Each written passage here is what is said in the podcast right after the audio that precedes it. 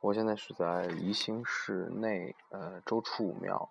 周处呢是三国末期西晋初年很有名的一个人物，他故事里面最有名的就是楚三害。呃，传说他小的时候，这个乡里面有两个大害虫，第一个呢就是猛虎，第二个是蛟龙。蛟龙应该那个时候就是鳄鱼啊。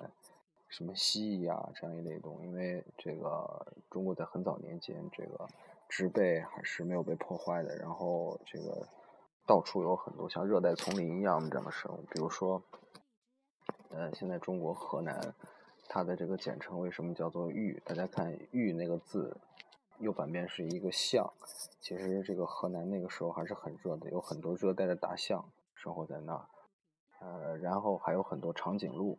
呃，那个时候呢，长颈鹿的脖子还没那么高，中国人就管它叫麒麟。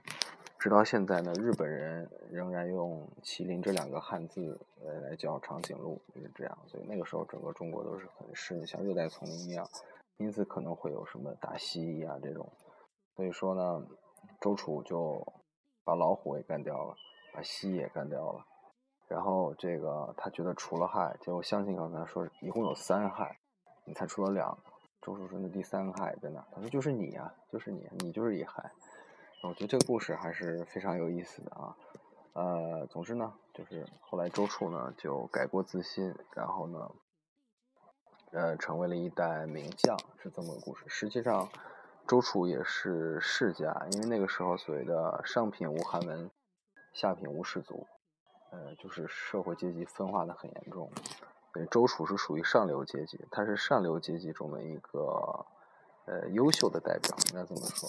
后来是他是南人嘛，南方人战死在北方，在陕西那边呃战死掉了。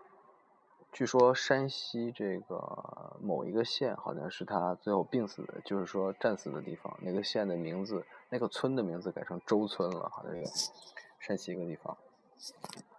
然后我觉得特别有意思的是，这个因为在西方文化中，和狮子老虎搏斗，和这种蜥蜴搏斗也是一个经常的主题。比如说像古希腊，这个海格力斯的十二个神迹，其中一个就是和猛狮搏斗，都把狮子皮剥下来了。呃，然后北欧神话中也有和龙搏斗的。到后来这个基督教传统中，这个大天使米歇尔也有和龙搏斗。包大家如果现在去巴黎。呃，在那个 g a r t i e Ladon 这个拉丁区，一进去有一个喷泉，就是圣米歇尔战龙的那个喷泉，就是这样。所以刚才我看到这个周楚，呃，傻虎斩蛟，我突然想到这么两个形象结合起来，特别有意思。